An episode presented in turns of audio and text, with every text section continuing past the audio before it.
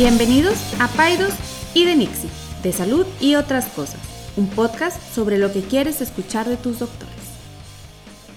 Buenos días, Lucio, ¿cómo amaneciste? Bien, diciembre ya. Ya escucho las campanas. Ay, no.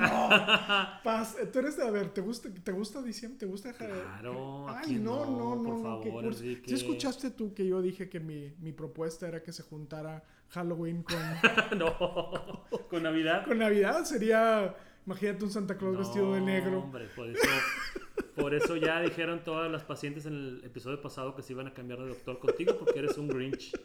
Oye, ¿ya viste, ¿ya viste mi nuevo gadget? A ver, échalo. Describe, ¿qué es lo que estás viendo? Estoy viendo un termo ¿Un termo? que tiene café seguramente No, adentro. no, no, no, no tiene. Órale. Se pinta de color Se verde. está prendiendo verde, rojo, Y bueno, de varios colores. es mi nuevo gadget. Es, se llama Hydrate Spark. Ajá. No nos está promocionando. ¿Y para qué sirve? ¿Y pero para qué sirve tener un termo con luz? No, no es un termo con luz. Es un termo que me avisa que no he estado tomando suficiente agua. Ah, wow. Entonces mide la cantidad de agua que estoy tomando. Ok. ¿Y no está conectado a tu Está Fitbit conectado a mi... Es obvio. Wow. Está conectado a mi Fitbit. Se ¿Y si le echas este, tequila es lo mismo? No. No, pero oye, pero se lo enseñó a mi hijo, a. Luis, que tú conoces Sí, bien, lo no. conoces bien, y me dice, ¿has escuchado el concepto de sed? Y cuánta sabiduría en un muchacho de 17 años. pues sí. Este, Es Esto- como, es como esos memes de que los millennials conocen la sed. un termo que les recuerda tomar agua. Híjole. bueno, aquí está mi bello termo que se pinta de colores y me avisa que debe tomar, aunque tenga sed.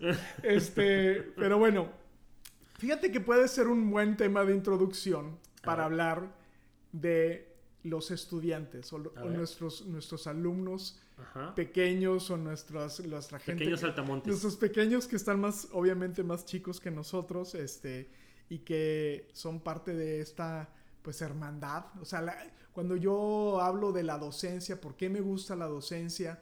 Bueno, tiene muchas, muchas razones, pero quizá la que resaltaría como principal es esta capacidad de poderte mantener joven o al día, o Acompañado. acompañado, ¿no? Eh, y esto y esto es algo que siempre me ha fascinado. Yo, yo desde que salí, es más, antes de que saliera de la residencia, ya estaba dando clases. Es algo que siempre, y creo que tú también, ¿no? Siempre Sí, es algo yo, que... yo antes de saber que quería ser pediatra, en el, yo, en el segundo año de medicina yo sabía que quería ser profesor. Claro, Y todavía ni siquiera sabía que iba a ser pediatra. Claro. Entonces, es un llamado que puede llegarte incluso antes que, que tu especialidad. Porque es- aparte es una manera, eh, eh, en esta cuestión de servir a la humanidad, que, que- que yo siempre les digo a mis hijos y a la gente que me conoce es, ¿qué vas a hacer para servir a la humanidad?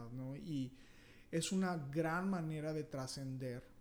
Eh, eh, y, puede ser que trasciendas de manera negativa también, pero, pero, si enseñas las cosas equivocadas, pero, pero bueno, en esencia, los que nos dedicamos a la docencia eh, queremos trascender no nada más con esta cuestión relacionada al paciente, no en el uno a uno, sino en ese efecto multiplicativo que tiene el que tú estés con, que le enseñes a alguien más.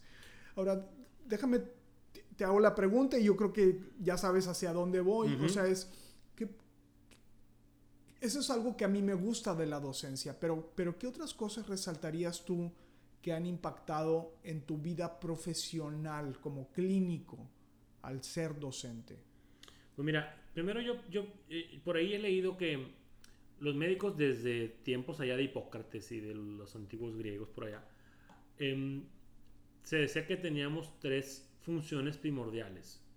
La primera era curar al enfermo, la segunda era calmar el dolor y la tercera era enseñar a otros médicos.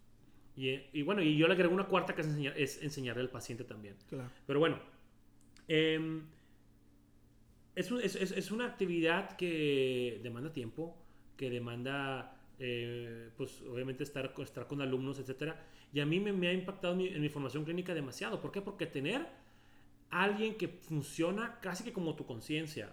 Y es algo importante, y eso nos vamos a ir en- adentrando al tema. Em, por, ahí, eh, por ahí un profesor decía que los médicos residentes, que son quienes están haciendo su especialidad, y los estudiantes son la conciencia de un hospital. Claro. O sea, son los que están midiendo la vara ética, son quienes están midiendo la vara de, de- de si estamos realmente haciendo las cosas acorde a las guías, a los protocolos, o si nos estamos yendo por la libre. Entonces, a mí Es- se me es hace... un- es un auditor. Exacto, es un auditorio. A mí se me hace muy difícil pensar, ya lo dijimos en otro episodio, pero ahorita vamos a enfocarnos más en este tema de los alumnos y los residentes y por qué son importantes que estén participando en la atención clínica. A mí no se me ocurre un hospital, uno, que pueda llamarse de calidad o un hospital top mundial o nacional que no tenga estudiantes o residentes. Claro. No existe, no, no hay tal cosa. Un, un hospital que no tiene eh, enseñanza, que no tiene academia, es un hospital que se queda estéril, que se queda En, a- el- en un negocio. en un negocio nada más. Entonces, de aquí la importancia, y, y- y bueno, tú y yo sabemos la importancia de por qué los médicos residentes, los estudiantes deben de participar en la atención clínica, pero a veces el paciente no lo sabe. ¿eh? O sea, a veces el paciente... de- de hecho, muchas veces no quieren que estén los Eso, alumnos. güey. ¿verdad? O sea, muchas veces le genera incomodidad o genera a lo mejor de que pues, por qué hay aquí otra persona. O les preocupa que vayan a practicar con ellos. Así es, la, la famosa palabra practicante, Sí. que en medicina, ojo, no existe la palabra practicante.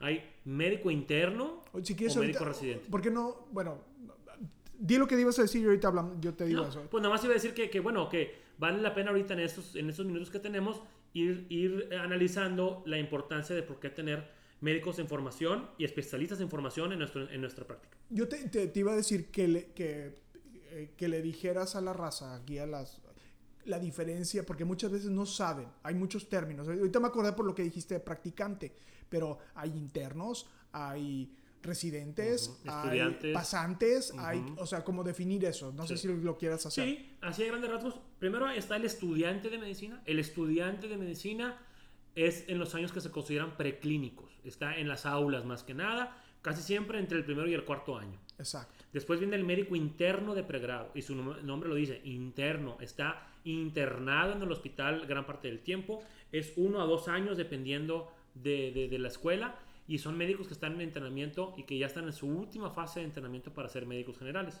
¿Cómo los pueden identificar? Pues es difícil. En instituciones como la nuestra, el Tecnológico de Monterrey, que nos, nos, nos regimos en, en- en- en- en tradiciones un poquito más tendiendo hacia lo internacional, es bien sencillo. Tienen un chaquetín corto. Exacto. Tienen una bata corta o un chaquetín corto. En muchos otros lugares del país, de hecho yo te diría que somos, no sé, no puedo decirse la única, pero seguramente somos de las poquitititas universidades del país donde el médico de pregrado tiene un chaquetín corto. En la gran mayoría del país, en la vasta mayoría de los hospitales, tienen, chaque- tienen bata larga. Y, y se visten todos de blanco. Y se visten de blanco también. Aquí no nos vestimos de blanco. En Monterrey, de hecho, eh, no es una tradición de ninguna de las tres escuelas que yo considere que se visten de blanco. Pero en el centro del país, en el sur del país y en otros países sí, se visten de blanco desde los zapatos hasta la cabeza. Bueno, y, y lo que siempre funciona es que les digo a los pacientes es pregunta, ¿verdad? O sea, pero puede ser que se vean como más jovencitos, que tengan una abundante cabellera o alguna cosa.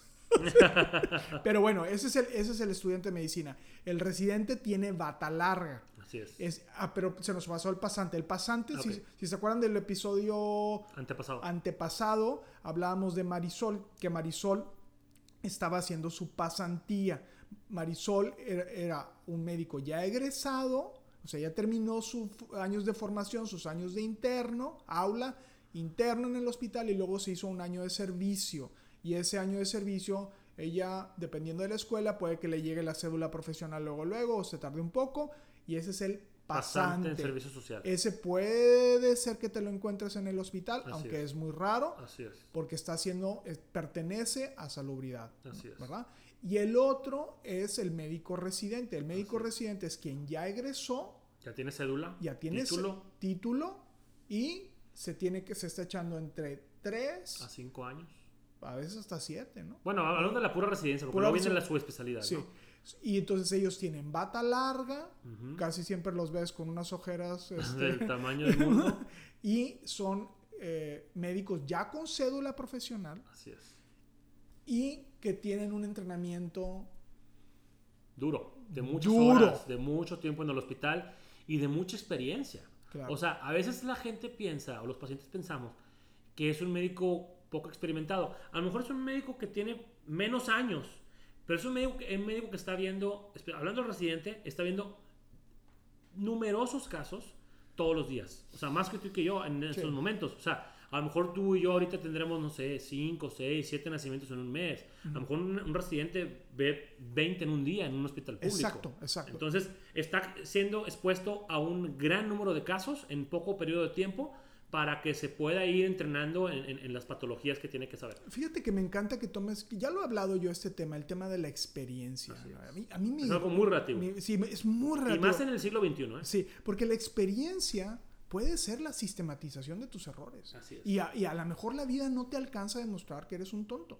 Pero los chavos que están jóvenes, se das cuenta que es, no sé, quiero imaginarme, digo, no sé mucho de tenis, pero es como, no sé, un jugador joven de tenis ahorita que está jugando todos los días que jugara contra McEnroe que ya está muy viejito. Pues sí, McEnroe tiene toda la experiencia del mundo y a lo mejor, pero no tiene la misma, esta misma capacidad de estar jugando todos los días. Entonces los jóvenes lo que les hace falta en experiencia lo ganan o lo tienen con el estar jugando todos los días, todos los días a la o sea, entonces Yo me acuerdo cuando era residente, em, atendíamos más o menos en el hospital materno infantil como unos 60 nacimientos diarios. Imagínate ese volumen. O sea, que, que- que es, un, es uno tras otro, tras otro, tras otro. Y eso te va haciendo, eh, eh, eh, pues realmente tener una, una sensación de saber qué hacer en un momento indicado. Y también tiene mucho que ver eh, cómo te formaste. Si te formaste bajo supervisión estrecha, donde estuvieron dando retroalimentación de tus errores, de tus objetivos eh, a mejorar, pues es como tú bien dices, vas mejorando. Pero si nomás estás perpetuando errores tuyos o de alguien más, pues bueno, eso pudiera fí- también fíjate, ser contraproducente. eh, no sé si lo tocamos en un tema pasado, pero decíamos esto de que este, esta, no me acuerdo quién es el psicólogo que lo mencionó, pero esta cuestión de que si tú haces algo por muchas horas te vuelves un experto. Y no es cierto. necesariamente. o sea, no, no porque yo, o sea, si yo agarro una guitarra ahorita y toco 10 horas continuas, va a ser el mismo mugrero. ¿Sí me explico? Sí, te faltan las bases. me faltan las bases, me hace falta, o sea, no, no, porque luego también hay una idea, no, es que a mí me gustan los médicos de fulanita escuela porque tienen más práctica. Ujú, Pues no necesariamente más práctica significa que seas mejor, claro. porque puede ser que estés haciendo la misma tontería Una y otra y otra. una y vez. otra y otra y otra vez. Entonces, el guiarte, el que te guíen es bien importante. Te voy a platicar un poquito acerca de mm, no nomás lo que decimos tú y yo, sino lo que dice la literatura a nivel mundial de por qué es benéfico tener médicos y residentes en la práctica clínica. Así de entrada, en un hospital donde hay enseñanza, tiende a haber menos errores. Claro. O sea, tiene menos errores. ¿Por qué? Porque es un equipo más robusto. Yo puedo poner a lo mejor alguna indicación que fue equivocada y a lo mejor el, el médico interno la va a revisar y puede que me lo haga saber. O el residente. Em, es, un, es, un hospital o es un, vamos a hablar, no quiero hablar nada más de hospitales, pero bueno, vamos a hablar de, de- de la atención clínica.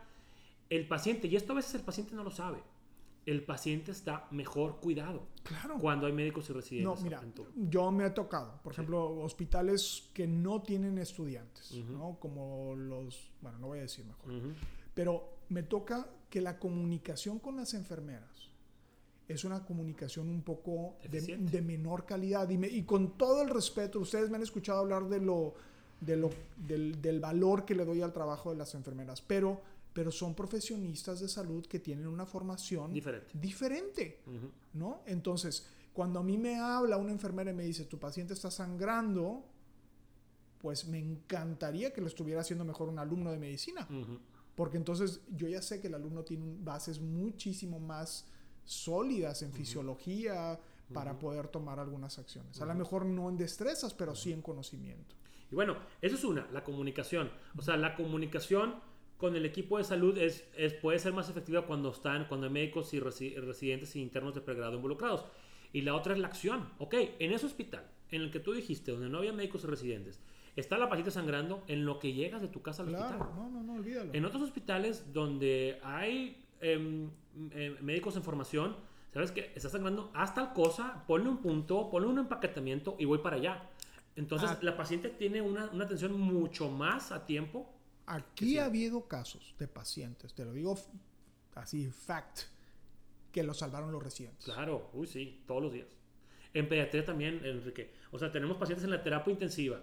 O sea, Yo he tenido pacientes en la terapia intensiva, no puedo estar las 24 horas del No. día de la terapia intensiva, no puedo estar. sí. Pero hay residentes ahí las 24 horas del día Exacto. y hay alumnos. Y ellos salvan niños todos los días. Sí. Todos los días Sí, salvan niños. En la terapia intensiva, en el piso, niños que a lo mejor empezaron a deteriorarse y en lo que yo llego de mi casa o, o vengo de donde ando, el residente ya empezó a hacer acciones, ya empezó a hacer intervenciones encaminadas a que ese paciente mejore y a salvarle la vida o salvarlo de capacidad terapia intensiva o salvarle de una cirugía, eso pasa todos los días. Bueno, yo no voy a hospitales que no tengan alumnos de medicina Así o es. residentes. Así es. Esa es la razón. O sea, y entonces el paciente cuando a veces se siente... pues, y, y es normal, o sea, yo también, o sea, si yo me, si alguien me fuera a ver las pompas, pues yo estaría preocupado. O sea, estaría nervioso. so- Es normal tener esa sensación. Pero ¿verdad? también es algo, es algo cultural y eso es un mindset que tienes que Sí. cambiar. O sea, a mí, me, a mí me operaron hace dos años de hernias inguinales, pues ya sabes dónde están las hernias inguinales. Y pues me vio medio mundo, ¿verdad? Y, y deja tú yo ni en cuenta, ¿verdad? Estaba bien dormido. Mis alumnos, mis residentes. Y bueno, es una cultura... Por cierto, ¿viste los memes que enviaron? las fotos. no, no es cierto, no es cierto. No, lo que voy con esto es que aquí en, nuestro, en nuestra cultura y más en, el- en el- en- en- nuestro ambiente social en el que estamos ahorita practicando, em, al médico interno o al médico residente se le puede ver como un intruso, Claro. como alguien que me va a venir a molestar. Y la verdad es que tenemos que encargarnos. Y los responsables de hacer eso somos tú y yo. Claro. Somos los médicos Claro. De cambiar ese mindset, de cambiar esa cultura, de decir, ¿sabes qué? El doctor o la doctora son parte de mi equipo. Ellos me- te van a estar cuidando cuando yo no estoy. Ellos van a ser, siempre les digo esta, esta frase, ellos van a ser mis ojos y mis oídos en el hospital cuando yo no estoy. Y cuando estoy aquí también. Y ellos me van a, a- a ayudar a que tú estés mejor. Claro. Incluso también en, en, en, en la- en cuanto a la parte, eso fue la parte asistencial, pero en la parte ya acá académica, de juicio clínico, de echarle coco, qué tendrá el paciente, qué le pedimos, los residentes te dan unas salvadas y los Sí. alumnos también, ¿sabes qué, doctor? Aquí yo tengo el artículo más calientito del pediatris donde dice que hay que pedirle tal cosa, vamos a pedírsela. claro. Entonces, por donde la veas, es un súper beneficio que haya estudiantes y alumnos. Son, son- sí, son más profesionales de la salud que están pensando el cómo ayudarte. Así es. Digo, y en todo lado se cuecen habas y puede haber alumnos de medicina que son muy malos y que son muy groseros, y- pero también en el mismo tenor de lo que habíamos tocado en el episodio pasado es decirlo directamente, oye, ¿sabes qué? Eh, no me gustó cómo me trataste o no lo estás haciendo bien o me, o me estás lastimando, como lo harías con cualquier otro doctor, pero sin duda la calidad de los hospitales que tienen un, eh, médicos en formación es muchísimo mejor, así como tú lo dices, que cualquier otro hospital que no tiene. Ahora bien, yo a veces, a veces cuando me ha tocado, no me, no, no me ha tocado mucho, pero me ha tocado algunas ocasiones donde los pacientes pues se sienten a lo mejor no cómodos o incómodos cuando hay un estudiante o un residente, cosa que hay que respetar. Claro, O sea, claro, se- claro. hay que decirlo abiertamente, se respeta, pero también se invita y se da todo el contexto. A veces le damos el contexto al paciente de por qué está ahí el alumno, de por qué está ahí el residente, por qué tengo un alumno en mi oficina, porque también es algo bien, bien interesante. No cualquier profesional de la salud tiene la apertura ética, moral y profesional de tener un alumno en su oficina todo el tiempo, Para, observándome lo que estoy haciendo. para, mí, es, para mí eso es una bandera roja. Ok. O sea, alguien que no quiere alumnos. dices Algo que no quiere alumnos. Claro, pues, ¿qué Porque estás ¿qué, escondiendo? está escondiendo? Claro, O sea, ¿por qué no quieres que la gente vea lo que tú estás haciendo? así O sea, es. la medicina tiene que ser transparente. Claro. Y bueno, sí, entiendo. O sea, eh, hay, hay, los alumnos llevan clases para poder cuidar el pudor, Ujú. o sea, de sensibilidad, de, de sensibilizarse. Se nos olvida y bueno, pues es un constante recordar. Pero, este, pero bueno, yo creo que el, el mensaje es Sí. recordarles a los pacientes que tengan paciencia, que, que Y que sepan que ese médico joven, que a lo mejor hoy te está bien, porque a veces les digo a los pacientes, ok, no, ahorita te incomoda, pero ese médico joven, cuando tú tengas, no sé, 90 años, ajá, tu doctor de ahorita no va a existir. sí, O sea, va a estar 8, 3 metros bajo tierra. Ese doctor joven que tú estás pidiendo que no entra a tu habitación es el que te va a atender en unos años. Claro. Entonces, pues yo, yo quiero que esté bien entrenado y quiero que el alumno vea patologías y quiero que ese alumno sepa lo que hay que hacer y no hay de otra más que viendo pacientes. pues sí. Entonces, hay que, hay que abonarle a ese, a ese futuro médico a que es el que nos va a cuidar, a ti y a mí. Entonces hay, hay, que tener eso en cuenta también. Muy bien, pues yo le diría a los pacientes, mándenos sus historias, eh, mándenos sus historias de las experiencias que han tenido sobre con alumnos de medicina o residentes y porque y, y, y, platíquenos qué piensan de esto. Este es algo revelador, no es, lo habían pensado así. Eh, mucho de lo que nosotros estamos haciendo aquí con este podcast es eh, retarnos un poco en pensar sobre cosas que eh, nos mueven el corazón o los sentimientos o las maneras de... Cómo, o sea, eh, cuando yo pienso en el podcast, pienso cómo le puedo hacer para ser un mejor doctor o, y, sí. y, es lo que expresamos aquí, pero, pero yo creo que esto se va a hacer más rico en medida que los pacientes o que esta gente, poquita gente o mucha gente que nos escuche, nos diga esto, porque se vuelve otra vez es este efecto multiplicativo. Entonces yo les diría, si, si les gusta el podcast, inclusive recomiéndenlo. Uh -huh. este, la verdad es que nosotros estamos tratando de hacer un poco de olas en temas que, que son, que creemos que nadie está abordando, ¿no? Entonces, eh, si pueden, háganos ese favor, recomiéndenlos eh, a, sus, a sus familiares o amigos y, y denos su opinión y este y, y, que, eso se vuelva una, que eso se vuelva una conversación ya no más tuya y mía, sino exacto. con toda la comunidad que nos escucha. Exacto, exacto, exacto. Pues bueno, muy bien. César, pues de nuevo muchísimas gracias. Este te compartiría de mi agua en mi bote, pero me No, yo tengo el mecanismo de la sed bien establecido y como tengo sed tomo agua, muchas gracias. De hecho, ya quiero terminar el podcast porque quiero hacer pipí. Ya, muy bien, pues que Órale, tengan pues. Una, una, buena tarde. Que Saludos a bien, todos. Nos vemos. Bye. Bye. Ninguna opinión o consejo de nuestros anfitriones o invitados sustituye la valoración médica o representa a nuestra institución universitaria o de salud. Declaramos que no tenemos conflictos de interés. Hasta la próxima.